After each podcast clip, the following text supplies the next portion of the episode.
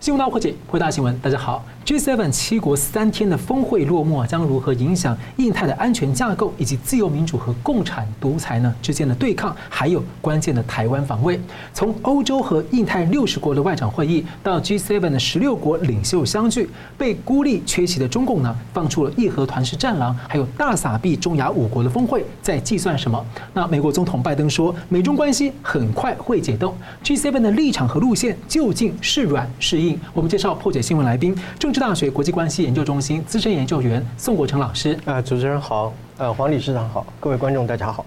新民两岸研究协会理事长黄兴龙老师。主持人好，呃，宋老师好，各位观众大家好。欢迎两位哦。那 G7 峰会啊，在前后四天大国的密集会晤啊，尤其是美日韩三方的会谈扩的四方峰会。那被孤立的中共呢，找了中亚五个小国也搞了个峰会。他们的总人口呢，五国总人口还比不上一个参加 G7 的这个会外会的越南。那今年呢，G7 发表了广岛愿景。G7 公报的关键句反对武力和胁迫改变现状。QUAD 的公报的 QUAD 的声明的关键句呢，也是强烈反对通过武力或胁迫意图改变现状、破坏稳定或单方行动。所以，我想请教宋老师啊，您总体上怎么看这一次的 G7 格局啊，在印太安全结构啊这个上面的意义上？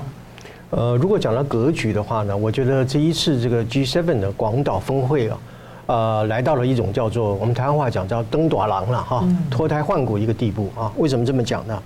呃，因为 G7 原先是一个德法英意日啊日啊加美七个国家，呃，为了解决他自己内部的经济问题，特别是经济危机所组成的一种利益团体啊。呃，那么呃，有时候被人家称之为叫做富国俱乐部吧，因为他们都是先进的国家啊。呃，那么但是现在我们可以看出来，特别是由这一次的广岛峰会，我们可以看得出来，它已经成为一种叫做新的啊、呃、G7 Plus 啊，就是 G7 加一啊啊或者是加的这样一个意思。也就是说，它不再是一个 group，它不再是一个利益团体，也不再是一个同仁团体，它已经变成一个什么东西？Ally 是一个联盟的一个架构啊。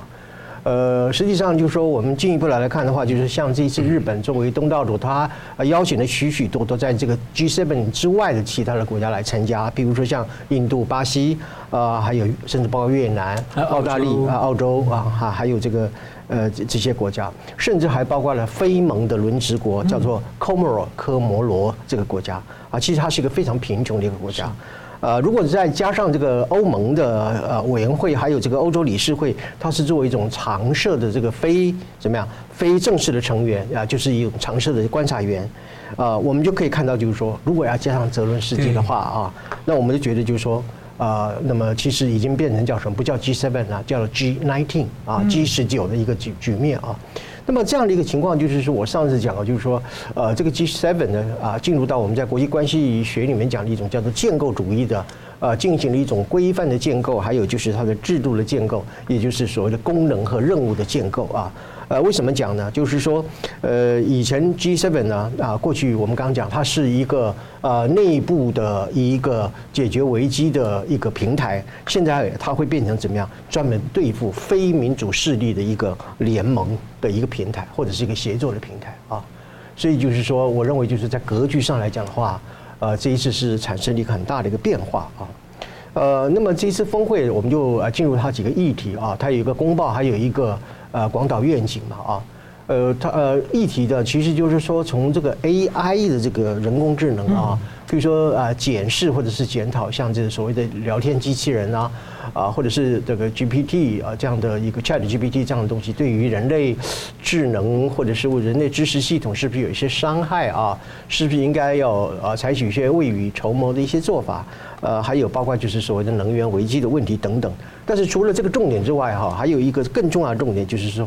啊，欧盟形成了一个集体路线的一种战略共识。这个东西叫做什么东西呢？呃，叫做呃，强烈的反对经济胁迫和以武力来改变现状啊。那么这个事就是我一再强调，就是在 G7 这个峰会当中里面啊，从过去一种路线不一、分歧的一个情况之下，慢慢走向一个非常清楚的一个逻辑的一个。而且以前大部分都是讲到强烈反对武力，现在多了一个胁迫。对，啊，这个经济胁迫实际上主要是针对于，就是说，譬如说像俄乌战争开打的时候，俄罗斯就不断用石油天然气作为一种武器嘛，啊，这个叫做所谓的能源的武器化嘛。那么同时，中共也经常利用这个经贸来作为武器化，或者是叫市场的武器化。呃，你看那个立陶宛在设立台湾办事处的时候，他不就是立即用这个经贸的利益啊来威胁立陶宛嘛啊？呃，乃至于说到今天为止，还不断的用一种所谓的市场利益 啊来这个威胁啊这个外资企业等等的啊。所以我觉得就是说，呃，过去我们讲说这个经济胁迫好像没什么特别的感受，不是哦，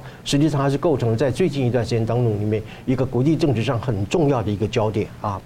呃，另外我们谈到这个广岛愿景，我特别想推崇这件事情，就是说我过去一再提这个岸田主义嘛啊，呃，从这次的这个广岛宣言里面提出了几个呃主要的一个论述，第一个就是说是呃希望世人能够汲取原报对于广岛还有呃日本人的一种惨痛的啊一个痛苦的历史的记忆啊，希望能够通过这一次原爆的一个教训啊，能够呼吁啊全球进行所谓的呃非核武化啊。或者是裁决啊核武这样的一个趋势啊，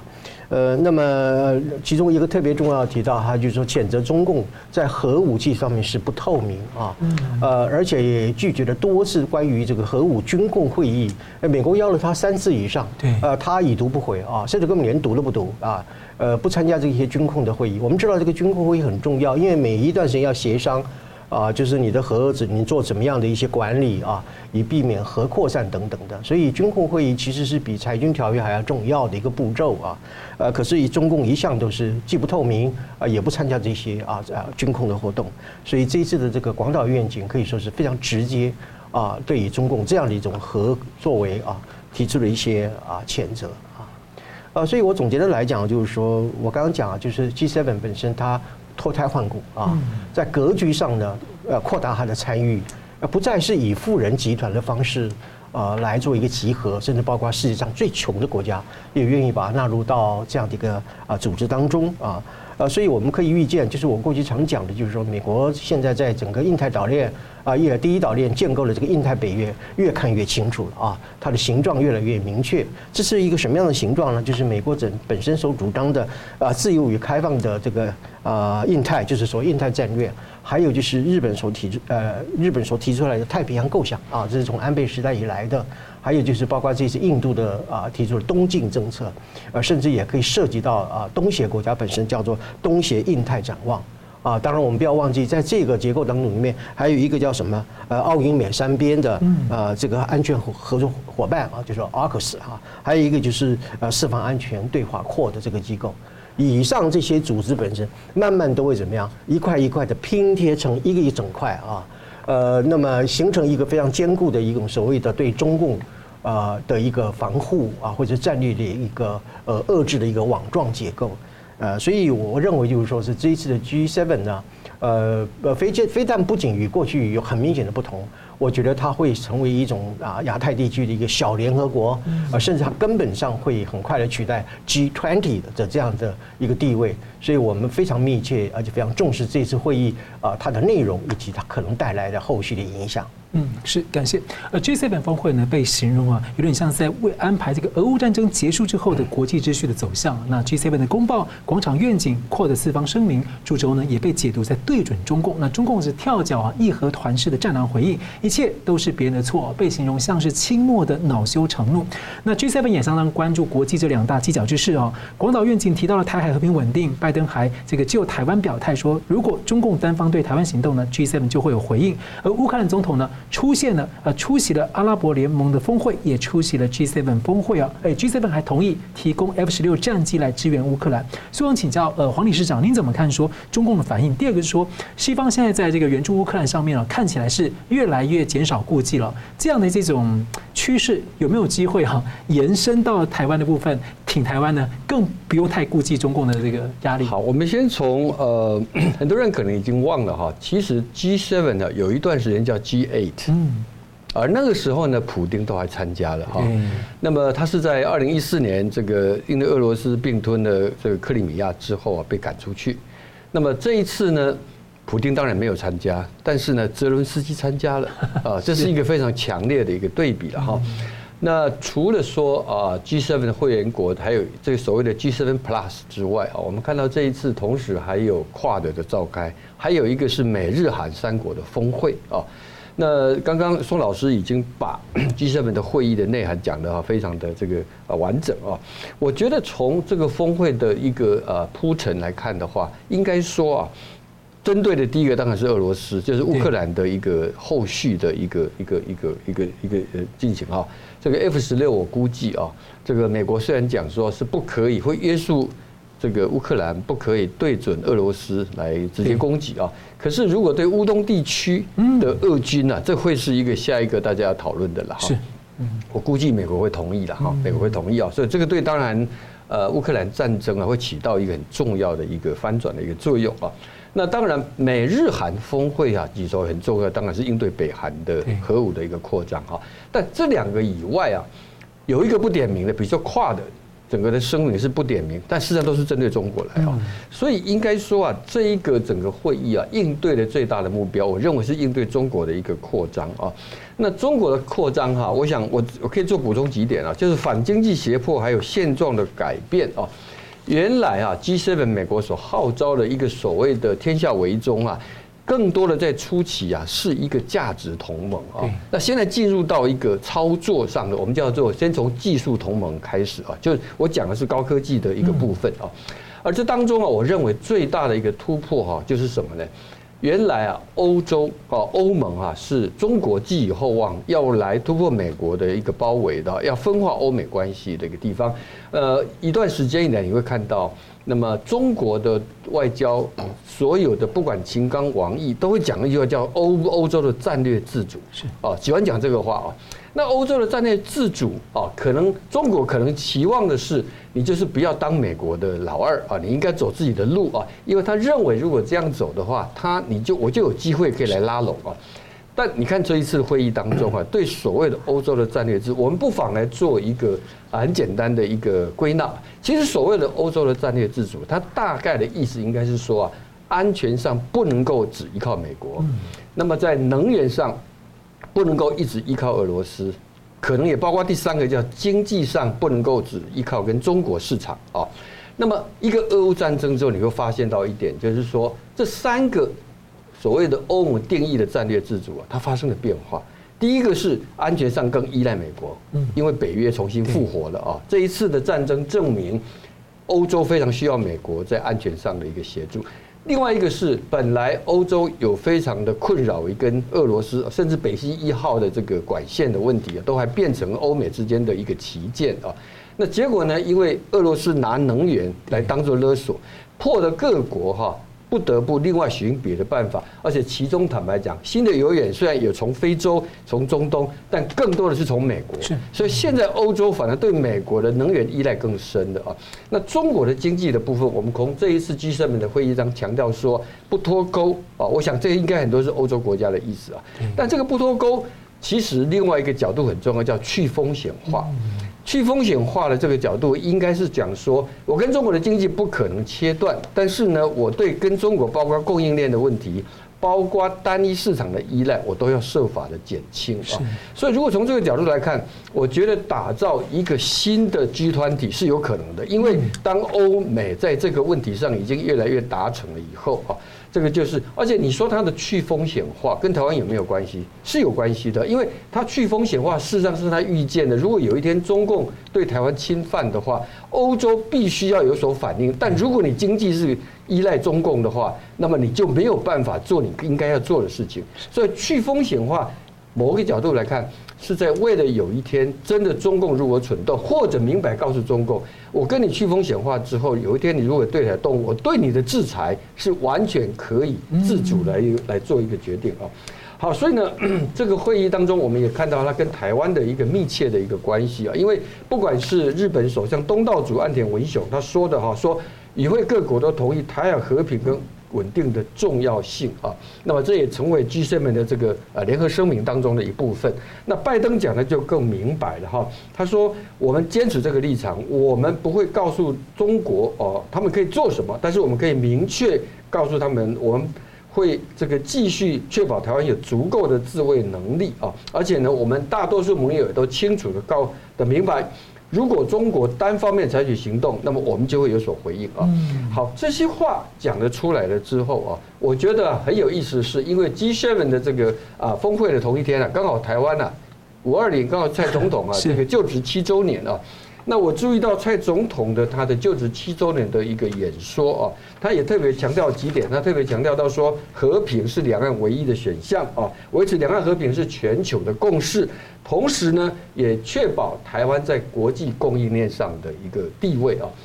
呃，虽然我们不没有参与到 G7 里头去啊，这个会议当中谈了很多跟台湾有关，而蔡总统用这一个就职七周年的一个话。某个程度来讲是呼应了 G7，某个角度来看，事实上台湾也是另外一个 G7 Plus 的一员了。嗯，是感谢。我们休息一下，等下回来看呢。这个 G7 的公报是去风险不脱钩啊，被人家解读可能是有点软，究竟是软或是硬呢？而拜登又说美中关系呢很快将会解冻，要如何解读？另外呢，G7 的广岛愿景跟之前的美韩的华府宣言呢，在核保护伞上面呢，会不会有机会连接台湾呢？休息一下，马上回来。欢迎回到新闻大破解。G7 峰会呢，设立一个反胁迫的协调平台啊，还要强调供应链呢要多元化，强调对中国呢是不脱钩，但是要去风险，但也准备和中国呢建立具有建设性、稳定性的关系。那美国拜登还说，美中关系啊将很快开始解冻。所以请教宋老师解读啊，这个这样的态度啊，有大家有有不同的想象，究竟您觉得是软是硬？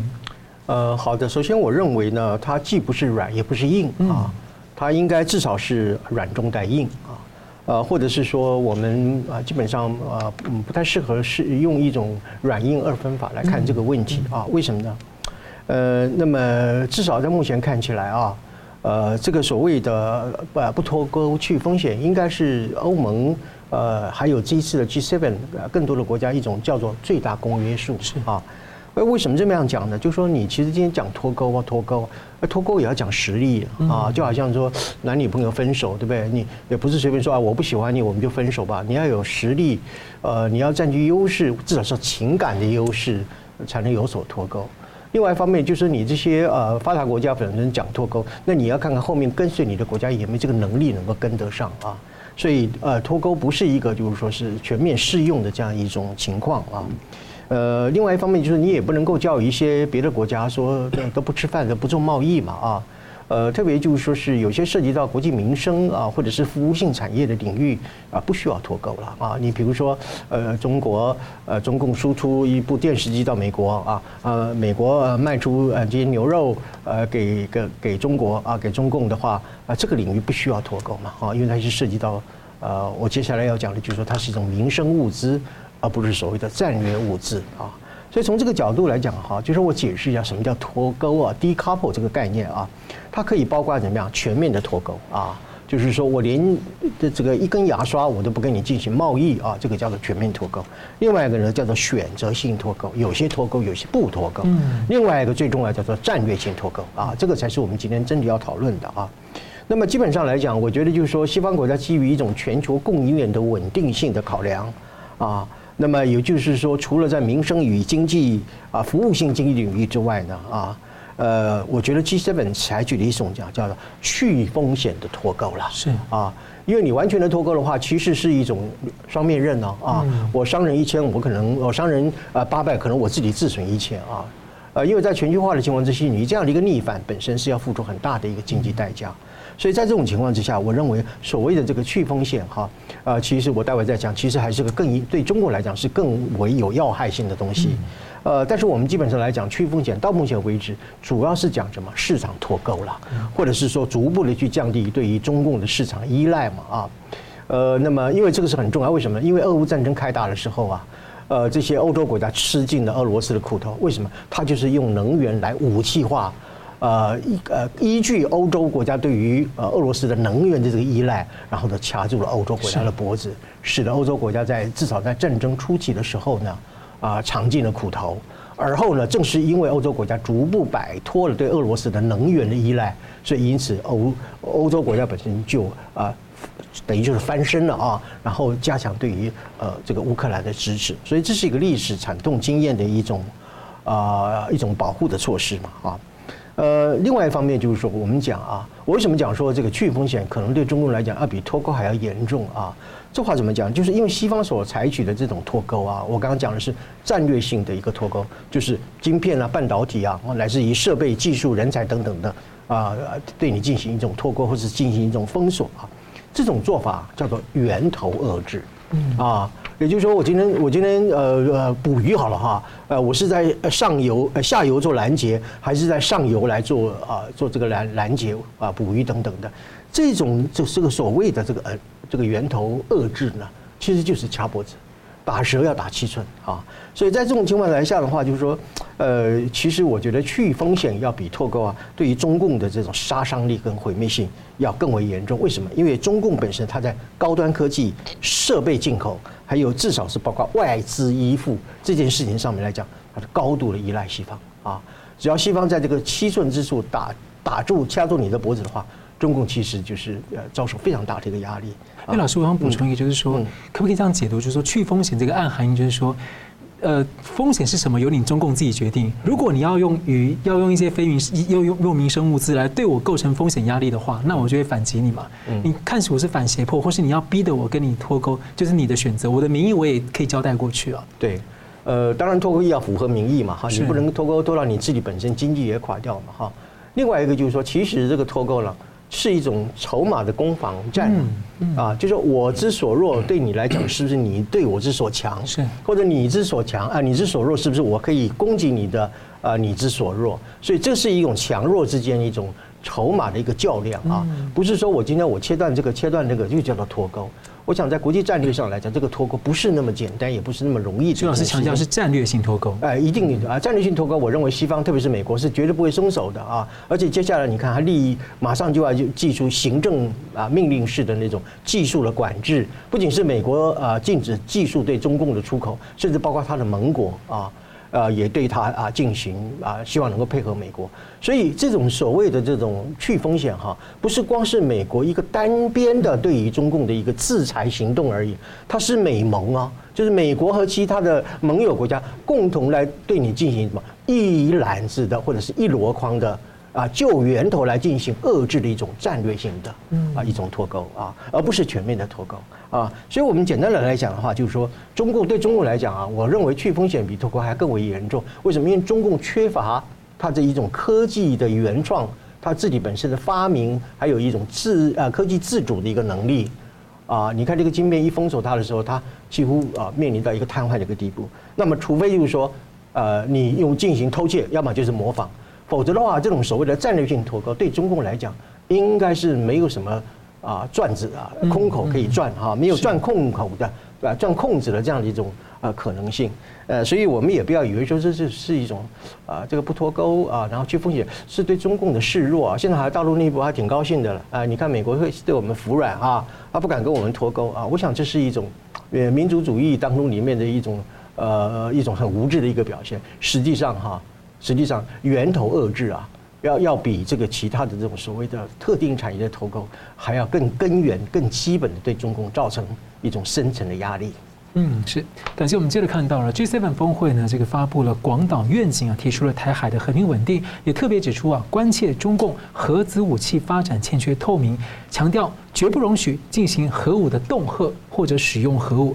那中共呢，则声称这是抹黑了。所以我想请教这个黄理事长啊，广岛愿景啊，加上我们讲这这个不久前的美国、韩国的这个华盛顿宣言啊的东亚核保护伞，而且还说这个是一个开放性的，可能会有其他成员加入。您怎么这个解读在这个呃东亚的这个核保护的一个布局？对这一次的广岛愿景哈，触及到核武的问题哈，我觉得是很自然的了哈。因为广岛在二战的时候啊，它跟长崎啊是两个承受啊原爆的一个地点哈。那么岸田首相又是广岛人嘛哈。那我觉得第一个场景啊很重要一点就是说，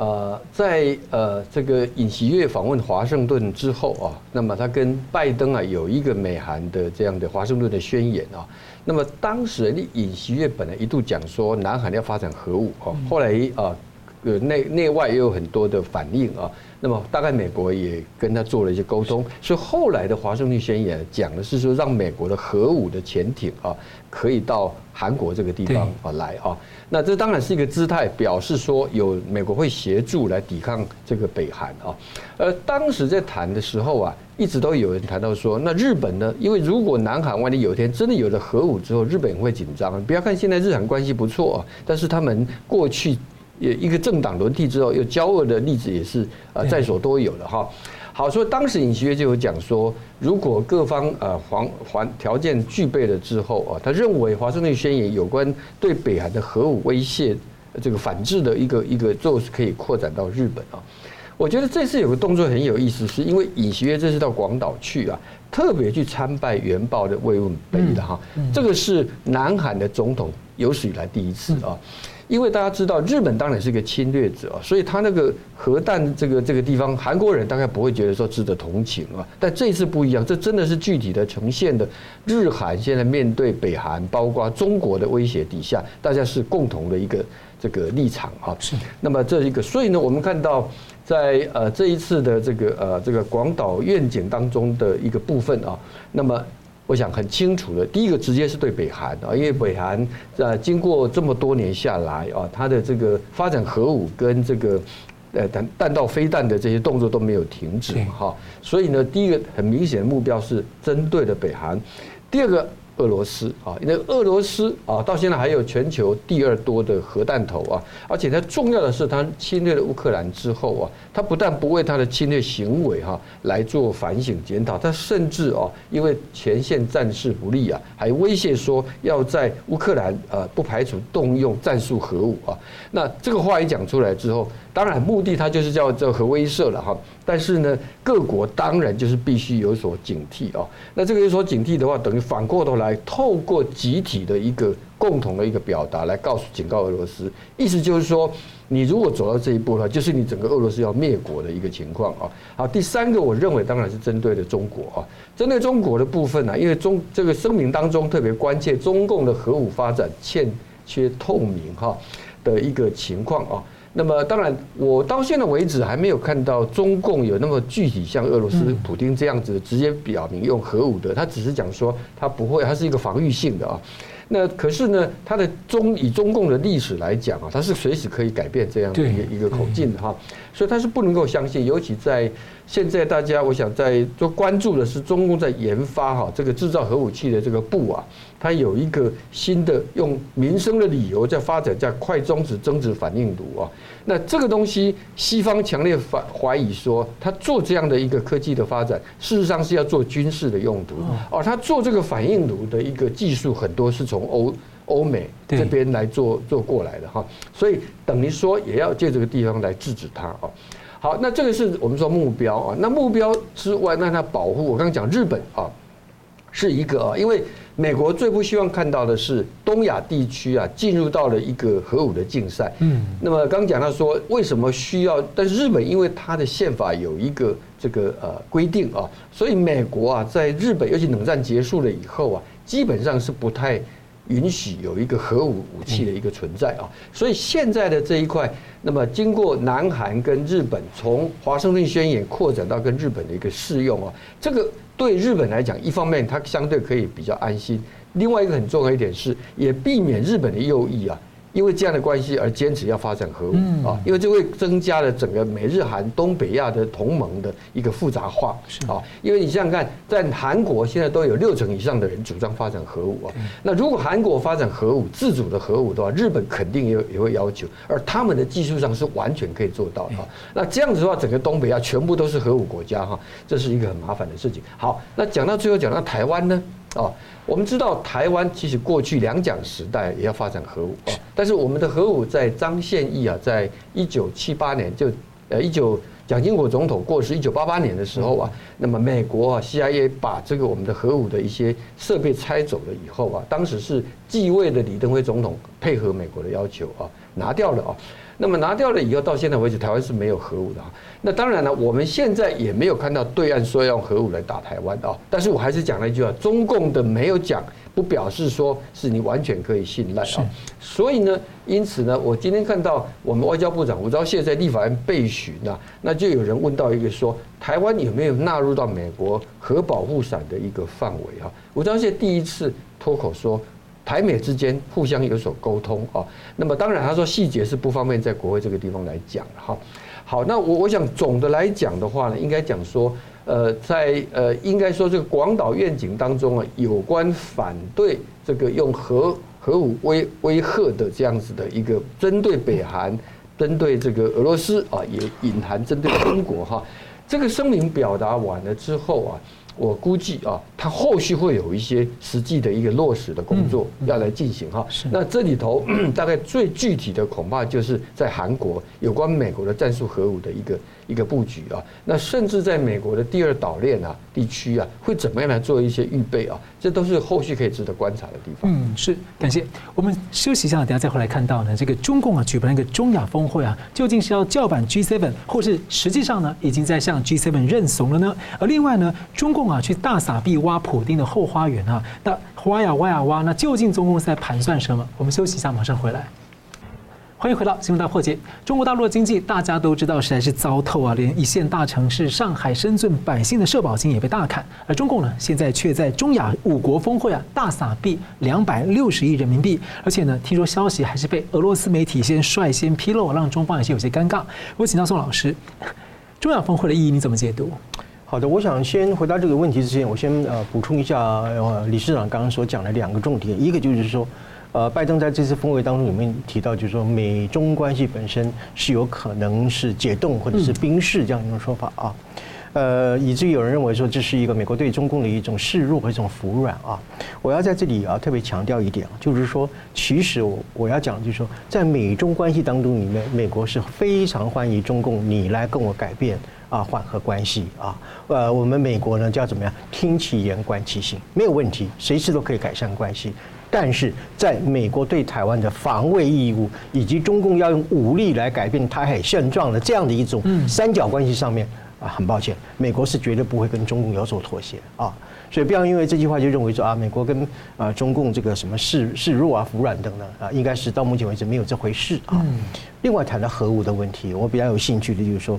呃，台湾的这个核武的问题啊，我这么讲吧啊，就是核武本身它是一个，其实是一个多元的选项啊，它可以最基本的来讲，我们可以从譬如说这次啊韩国啊原先这个高涨的民意主张那个韩国人的核自主啊，对，还有从安倍晋三提出来就是日本跟美国之间的核共享或者叫核分享啊，另外一个叫核采购啊，好，我说我简短的说一下，核自主这种东西呢，基本上呃应该是很难被啊国际社会所接受的。呃，那么这个，因为它会涉及到这个啊核子扩散的问题，会违反这个核不扩散的一个精神啊，呃，但是核共享呢，我先讲这个核采购好了。其实核子核弹头、核武器是可以采购的。嗯，我买原料，知道我自己浓缩合成，然后等等，然后再发展。伊朗不就是这样做吗？啊，所以它是可以核采购的。伊朗就跟中共采购核子的原料材料，然后经过它自己本身技术的浓缩形成的这个啊这个核武器啊核弹头。呃，所以第三个叫核采购，但是我比较强调就核分享啊，因为这是安倍晋三提出的理论，就是美国如果说可以跟日本核分享，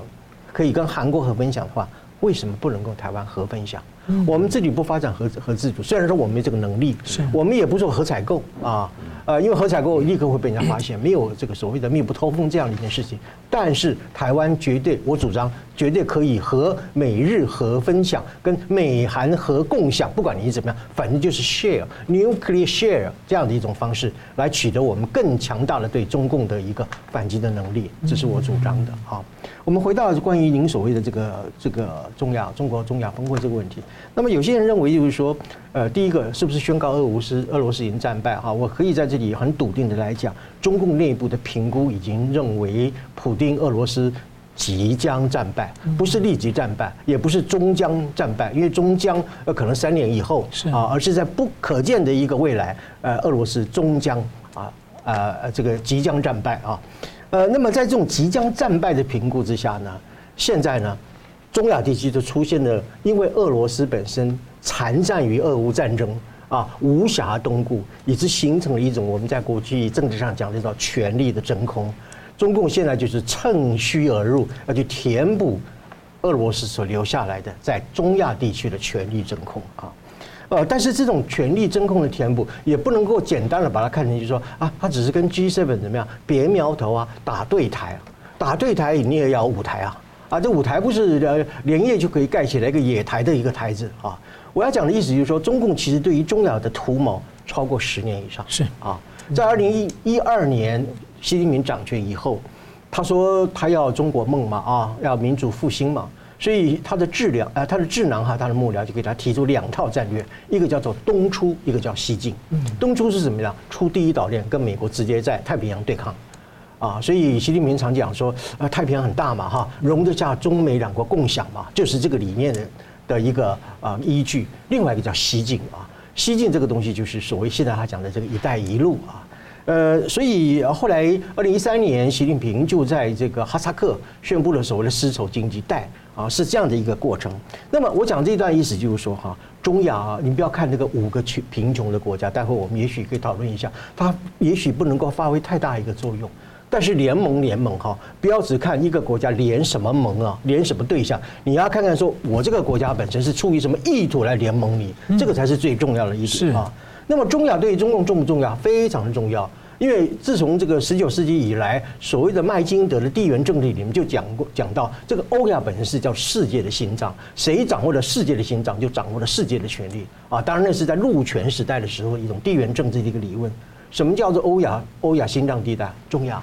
啊，所以中亚目前中共就是说，呃，不仅是在“一带一路”一个必经之路啊，所以中亚五国本身具有保障这个“一带一路”畅通无阻的这样一点效用，另外还有一个呢，它是一个中共非常重要的能源腹地。嗯，啊，什么叫能源腹地呢？你看哈萨克，哈萨克是全球最大的内陆国家啊，它拥有次于中东的油田啊，所以五国当中你们哈萨克最有钱、最富裕的原因。另外一个就是那个土库曼，土库曼。它拥有天然气啊，而且大量没有啊采掘出来，所以中共现在就是利用这个权力的真空进去填补之后，利用它的两百六十亿的这个人民币的傻币，然后控制了这个中亚地区，以保障它在这个中亚的心脏地带获得一个怎么样能源的腹地。这不是光是后花园挖呀挖而已啊，我是把你整个欧亚呃中亚地区的一个能源、政治、经济呃全部囊括在我中共的囊中之物啊。过去中亚是怎么样国防？安全依赖俄罗斯，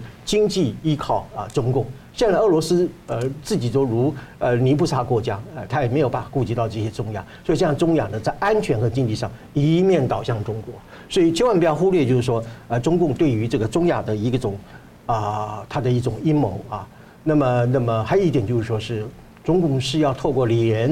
合这些重要国家来跟西方世界搞阵营对抗嘛？啊，这就是我们刚所讲的别苗头啊，啊，或者是场呃这个呃打对台戏等等的，呃，但是呢，我认为这种阵营对抗基本上来讲呢，啊，只是个摆姿态了啊，呃，场面做得很大啊，你看访唐的剧场。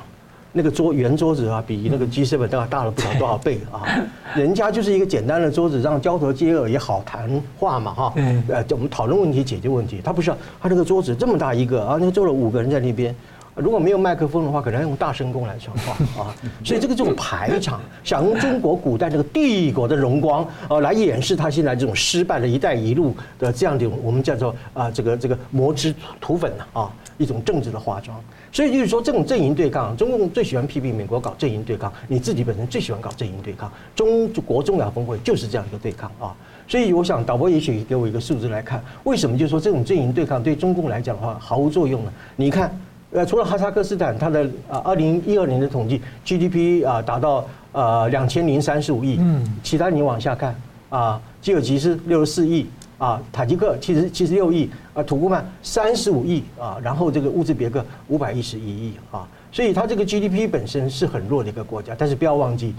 中共最喜欢就是一些穷小贫困的小国，因为这些小国会给中共在各种国际组织当中里面担任什么投票部队，呃，国际民主的体制除了它的值之外，还讲量哦，看谁比的票多，这些就是构成中共的。作为投票部队一个基本的一个队伍啊，所以我们总的来看，虽然说这个呃，这个中共图谋中亚很很多年，但是基本上，即便是搞阵营对抗，还是小虾米对大鲸鱼了。基本上没有办法发挥一种真正的这个阵营对抗的力量。嗯，感谢。我们继续看到中国大陆经济这么糟，那中国是选在西安啊，也就是唐朝古都的长安啊，举办这个中亚峰会，大排场啊，宫女啊、太监的阵仗都出来了。老百姓看在眼里会怎么想啊？那共产党是这种血腥红彤彤的夸张布置啊，其实让人感到有点是不祥的信号。而最近呢，中共的地方债就非常恐怖啊。大陆媒体财新啊引述了中诚信国际估计，地方隐性债务呢大约是五十。十二到五十八兆人民币是显性债务的一点五到一点七倍啊！以此推估呢，整体地方债最高可能达到九十二兆人民币，超过四百兆新台币。而且这数字被放出来，还有可能是经过中共很多的淡化之后的版本哦。那我们看到中亚峰会这么铺张的奢侈啊，其实就有评论有在好奇说，他要访唐哈，那大家就好奇说，那当年这个安史之乱呢，导致盛唐啊走向衰亡，而中共红潮它的。安禄山可能会在哪里哦？我想请教黄理事长，您怎么看中亚峰会？呃，这个我们还是从现代的理论来看哈。这个中亚峰会因为跟 G7 会议啊几乎同一个时间了哈，所以这段时间很多人在谈就是啊这个所谓的陆权跟海权的一个对抗啊。这个麦金德的英国的这个麦金德讲的这个呃心脏谁控制的啊？谁就控制了世界？那美国的马汉是讲的是谁控制了海洋？谁就控制了世界？对，当然了，过去两个世纪哈，在英美哈在领导全球的时候啊，应该说海权是凌驾了陆权哈。但是现在的确哈，因为尤其是习近平上台以后啊，那么他现在不再韬光养晦啊，而且在西进论这个“一带一路”的策略底下。光是你把地图摊开来哈，是蛮唬人的哈。刚讲到说蛮唬人，是因为你看看这中亚五个的国家，刚看到那个二零一二年的 GDP 啊，我刚才粗算了一下，五个国家加起来 GDP 大概不到台湾的一半啊。那台湾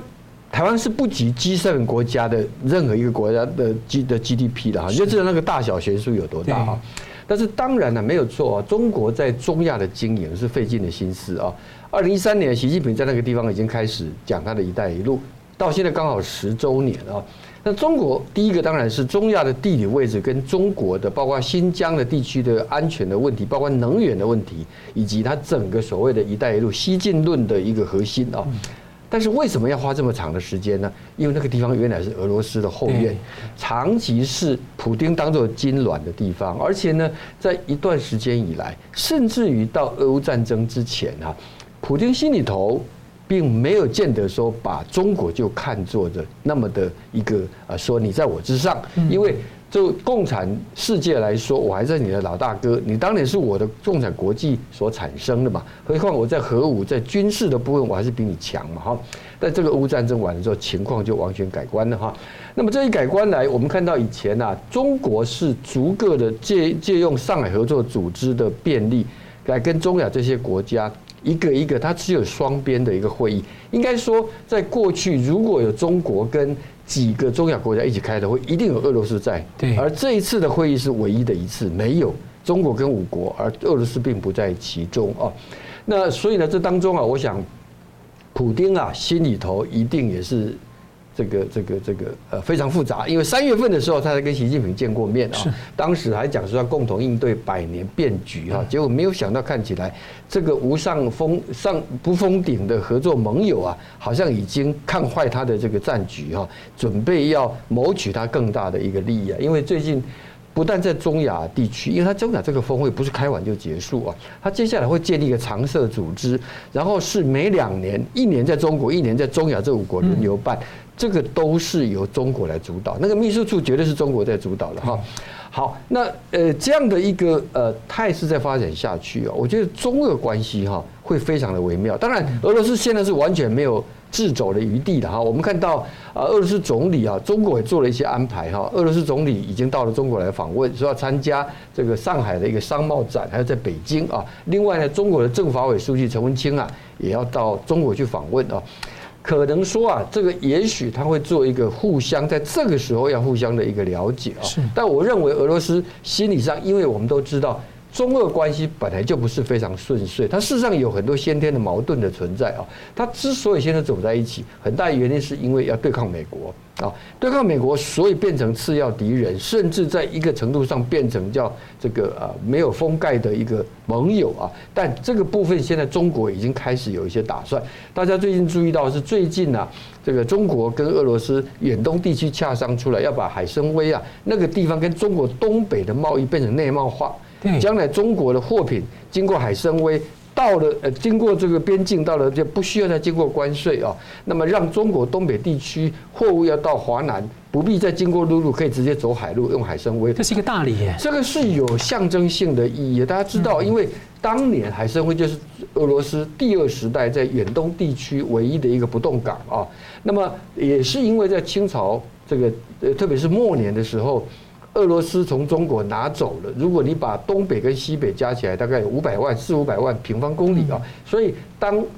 当中国在为钓鱼岛的问题在那边这个这个这跟日本发飙，或者每次讲到台湾都是说一寸都不能让的时候，大家就拿着四五百万的国土来跟你讲啊。好了，现在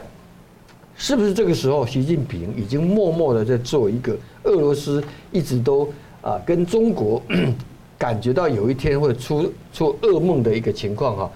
是不是已经到了这一天了？因为他他现在都说，因为跟俄罗斯的边境的问题，在江泽民时代黑瞎子岛的协议已经处理完了哈。那个处理完之后，很多人说江泽民是真正的这个啊背叛的民主哈，因为他等于啊用协议的方协约的方式承认了俄罗斯对中国从。清末到这个呃民民国以后的所有领土的占领啊，而且苏俄自己曾经公开说，我不要这些不平等条约的。呃，对，但事实上他根本没有做到啊。那土地他他还这样介入了哈。对。那现在的问题在哪里？问题在说，俄罗斯的确也有它的一个啊这个无能为力的地方，因为远东地区啊，它人口不到一千万，但中国的东北啊。就有超过一亿人口啊，对，所以这个部分呢，本来我我去过海参崴，去过苏俄的远东地区啊，我可以感觉到那个地方对中国非常的防范，嗯，出入境都非常的防范啊。但现在内贸化了之后，表示啊，俄罗斯这对最后一道线已经撤走了。中亚地区也是一样啊，本来中国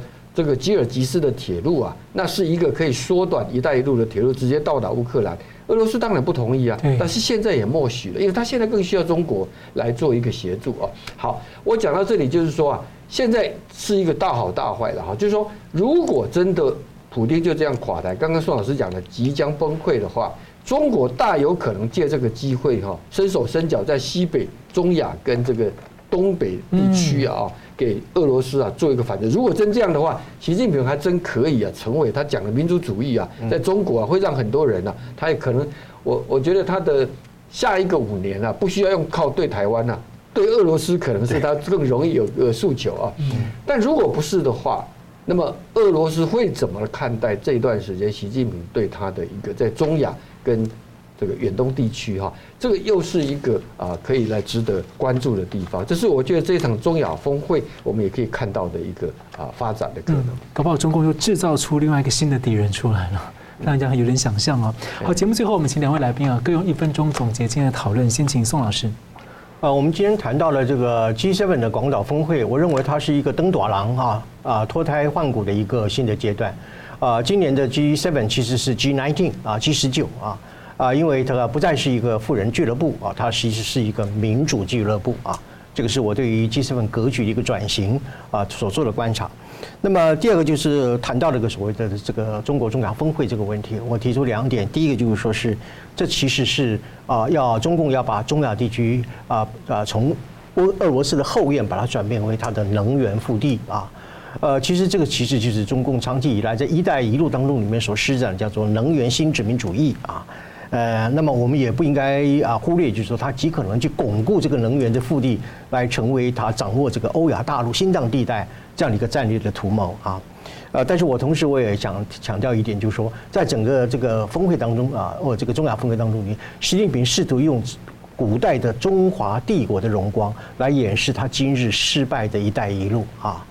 呃，那么这个我讲一个例子好了，就是说所谓的丝呃古代的那个丝绸之路，其实是被历史学家过度的美化啊。然后现在习近平又把它过度的把啊它拿来对“一带一路”进行政治化妆啊。我最后想呃，我因为我去过一个地方，就是从这个“一带一路”要进入西域地区里面有一个关叫做玉门关，我去过那个地方。啊，一下车的时候脸上就带了啊一副啊面纱，不是纱布的纱，是沙子的沙啊，就是地上那个沙子的沙啊，这个黄沙滚滚啊，然后满地碎石。唐朝有个诗人叫王之涣，他写了一首诗啊，就可以来啊，这个完全颠覆了这个所谓的丝绸之路啊是如何被神话、被唯美化，乃至于被习近平运用。他的诗这样子写：黄河远上白云间，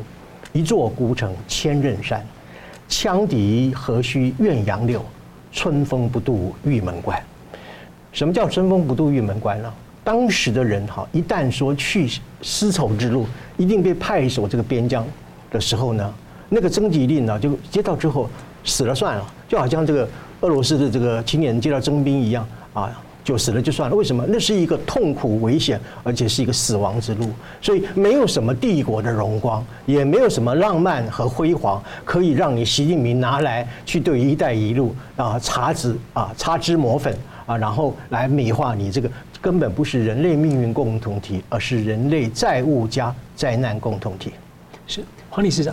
对我我对这个呃中国的中亚峰会啊，就是说呃提出的一个地方，就是我们要看得出来啊，它表面上是要跟 G7 打对台，事实上它真正的是对的是俄罗斯啊。那刚前面我们已经有讲到了哈，所以未来的中俄关系哈，那么是可以值得发看观察的了哈。那么另外一个在 G7 的部分哈，台湾虽然没有出席啊，但是我们看到不管是广岛宣言或者共同的声明当中啊，其实都有台湾的角色。这里头，我想就是蔡总统在五二零他的就职七周年所讲到的，就是。关于台海的和平，各国的高度重视，以及台湾在全球供应链的关键地位，这两个部分其实就是台湾等于是一个缺席参与啊。但是事实上是在 G7 当中跟台湾的一个关系，我们可以从这当中可以看得出来。嗯，是非常感谢两位来宾精辟的分析，感谢观众朋友的参与。如果你喜欢我们的节目的话呢，请订阅、分享啊，开启 YouTube 的小铃铛。那也欢迎呢大家来订阅我们在新平台“干净世界”的新闻大破解频道。我们每周一、三、五再见。